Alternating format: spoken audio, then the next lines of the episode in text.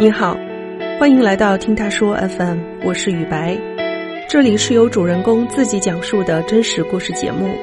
我们采用声音纪录片的形式，为都市女性提供一个倾听和倾诉的平台，希望可以成为你的一个精神角落。据世界卫生组织统计啊，抑郁症已经成为了全世界第四大疾患，每年因为抑郁症自杀死亡的人数估计高达一百万。本期故事的讲述者芝芝桃桃，经历过两段心碎的情感创伤。男友的逼迫行为使桃桃的内心逐渐失衡，她甚至想过要自杀。去医院检查，她才发现自己患上了抑郁症。她最终能够走出阴影吗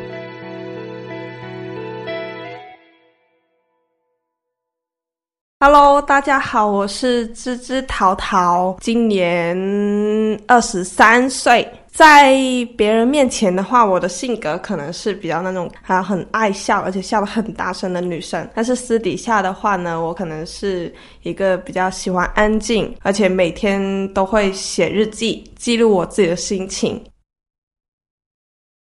有一群玩的很好的朋友，我们就会经常约着去玩剧本杀什么的。然后认识了一个男生，莫名其妙的就在一起了。自己也没有想的那么快的，毕竟我也考虑到说，其实我自己有没有上一段放下，我就已经开始下一段这样子。在一起一个月多一点点，后面我就可能觉得不合适了嘛。他是他先跟我提了分手，我那时候我就说好，然后我去找了我朋友。他一直给我打电话，他就一直催我回家，问我在哪里。他就说他反悔了，他不要分手什么的。其实我我自己也有想过，因为我觉得我们两个不是太合适。他一直给我打电话，他就一直催我回家，问我在哪里，然后说他已经在我家附近等我了。然后后面事情就来了，我回到家附近已经凌晨一点多。他说他在我家附近，我说我现在在公交车站那边，他就走过来找我了。我就很直接的说我不想在一起了，但是他就一直说求我，求我说不要。就有一个很奇怪的行为，就是。因为在一起的时候我习惯了，他一伸手过来，我就把我的手机给他了，他就开始拿着我的手机，凌晨一点在大街上乱走。他我也不知道，他反正他就一直拿着我的手机，我感觉他他人的情绪已经不是很好，我不敢靠近他，我怕他会有什么过激的行为。就走走走走，我也不知道走了多久，我也没有表，也没有手机，在大街上，就凌晨，可能那时候也两两点了吧，就一条人行道上面跑。后面走着走着，我就上去拉他的包，我就反正我意思就在后面说：“你把我的手机还给我。”他就突然停下来，当时他就跟我说：“你从这里跑到那里比我快。”我就把手机还给你。我站着盯着他，我不说话，然后他就开始又开始走，走着走着，他又突然停下来跟我说：“不如你打你自己巴掌，我就把手机还给你。”反正他重复了很多次，就说让我盖我自己巴掌啊，让我跟他比跑步啊。可能他也累了，他又把手机还给我了。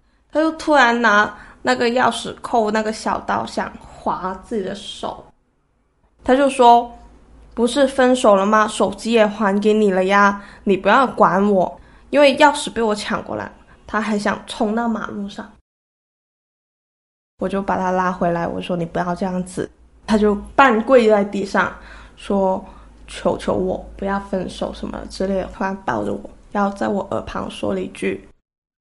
不如你去死呀！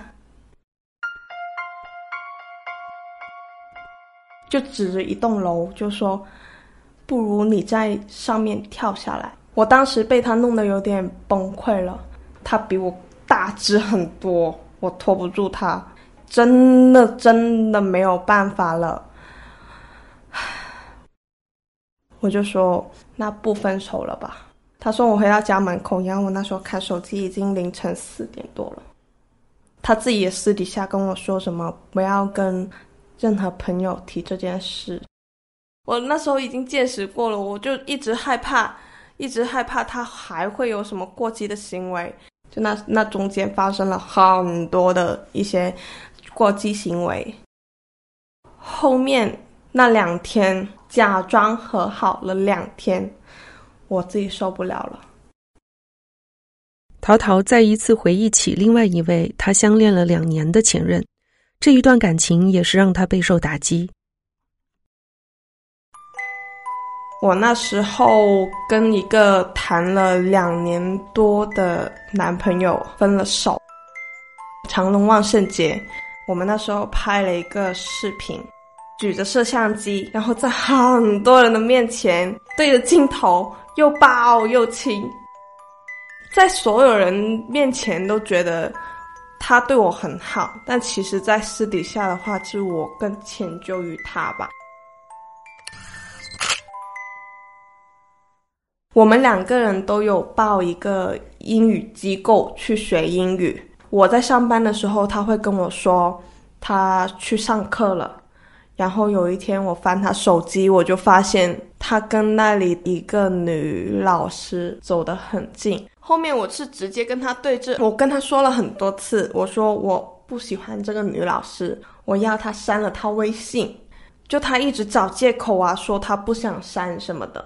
我那时候在家又喊又哭，他就一直说什么我小气，反正怎么跟他吵我都吵不下去了。他对我冷暴力，我觉得我是从小受妈妈的影响，在爱情里面我是觉得自己比较卑微的，可能觉得他帅吧，以前也觉得说自己胖啊。然后就觉得喜欢他的女生也有很多，我知道身材好的又瘦的胸又大的也很多，就一直就觉得很自卑。分了手之后呢，我的情绪就那时候已经有一点低落了。自己去了一趟珠海长隆啊，旅了个游，回来之后也觉得好了很多。因为这个珠海长隆是我们两个人之前说过要去的。如果那天还傻傻的在幻想他会不会来找我，因为我也是一边拍摄，可能拍一个自己的 vlog 啊，剪出来当做一个记录吧。生日嘛，毕竟也是一个有纪念价值。去到公寓以后，我还发视频给他，然后他好像也没有回我。其实那段时间开始之后，我走路永远都是无法跟别人对视的。我每一次回家，我都是用跑，我都很怕很怕，因为他知道我家在哪。就当时，其实我整个人也是不是很喜欢说话，就那时候也很少跟我的朋友联系，就甚至连我前几天。坐地铁的时候闻到一个香水跟他很像的人，我的心跳都突然加快。就那时候我就手抖，控制不了自己。我那时候已经感觉我自己情绪不对劲了，因为那时候我看着舞室那个那里有个窗，我尝试过把脚伸出去，我是想跳楼了。但是后面就可能想到家里人之后，就觉得我不能这样子，我还有朋友可以帮我。就当时后面我就联系了我一个朋友，我跟他说了这件事情之后，他就让我把这个男的联系方式全部都拉黑删掉，每晚的睡不着，就每天都是看着那个窗，天黑然后天亮。就后面实在是眼皮受不了，再慢慢睡着的。就当时看医生这个经历，其实我印象还蛮深刻的。呃，要填一个表，可能那时候就会判断你是轻度、中度还是重。我那时候看到医生，我第一次去的时候，我就浑身在发抖。他问我发生什么事，我就说了我睡不着，反正就是一直在哭。可能那时候医生也被我吓到吧。其实大医院里面的医生不会跟你去沟通很多。他们可能就看你的状态去给你开药，开一个礼拜的药给你回去试一下，觉得 OK 的话就回来继续再拿药，不行的话就给你换药。其实我今天能把这个事情讲出来，我也没有说太恐惧了吧。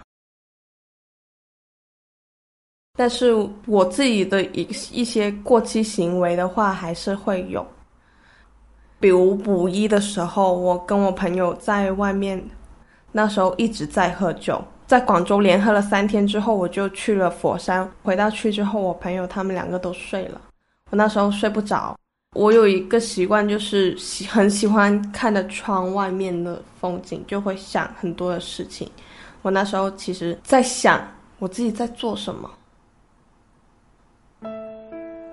就我那时候站在消防通道那边在抽烟，在哭。其实我那时候很想呐喊，就很想大叫，但是怕吵到别人，就忍不住砸墙之类的。前几天看了一个电视剧，不知道什么情节，让我情绪有点缓不过来，总是会忍不住。用我的手去抠我的皮肤，其实像我身上的纹身，就左手的这一块，我是每次真的是我心底受不了，我想受一点痛苦的时候，我就去纹身。一开始我是连洗澡，我都会把厕所的灯关着来洗澡，因为我不想那段时间我已经是不想看到我自己，不想面对自己。其实我蛮感谢一个朋友的。那段时间我睡不着嘛，晚上可能十一点左右，我就会微信他，我会说我今天看了什么书，我可以寄给他，我觉得挺好看的。就其实电话一直都是接通着，我们两个各自在做各自的事情。如果想说话就直接说这样子。跟我每晚的话就可能会听到他睡觉的声音吧。就会让我觉得很有安全感，听着他打呼，给我的感觉的话是半个亲人吧。他不知道发生了什么事，他知道了我这个状态之后呢，他有主动的去联系我，让我那段时间会觉得很舒服。那时候慢慢慢慢走出来了之后，就可能跟朋友有了联系。跟朋友经常出去啊，也不会再低头看着地上走路啊。其实我发生了这件事情之后，就我现在有一些朋友自己都会来找我聊天，说现在情绪不是很好，觉得自己有点抑郁，有点想不开，问我去哪里看医生的，我都会去开导他们，问问一下他心里是怎么想的。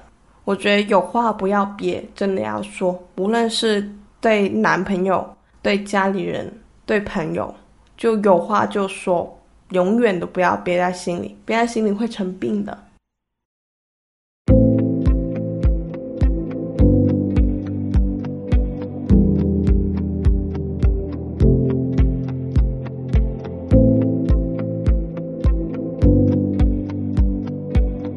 你现在正在收听的是真人故事节目《听他说 FM》，我是主播雨白。如果你想分享你的故事，或是倾诉你的困惑，请跟我们联系。愿你的每个心声都有人倾听，每个故事都有回应。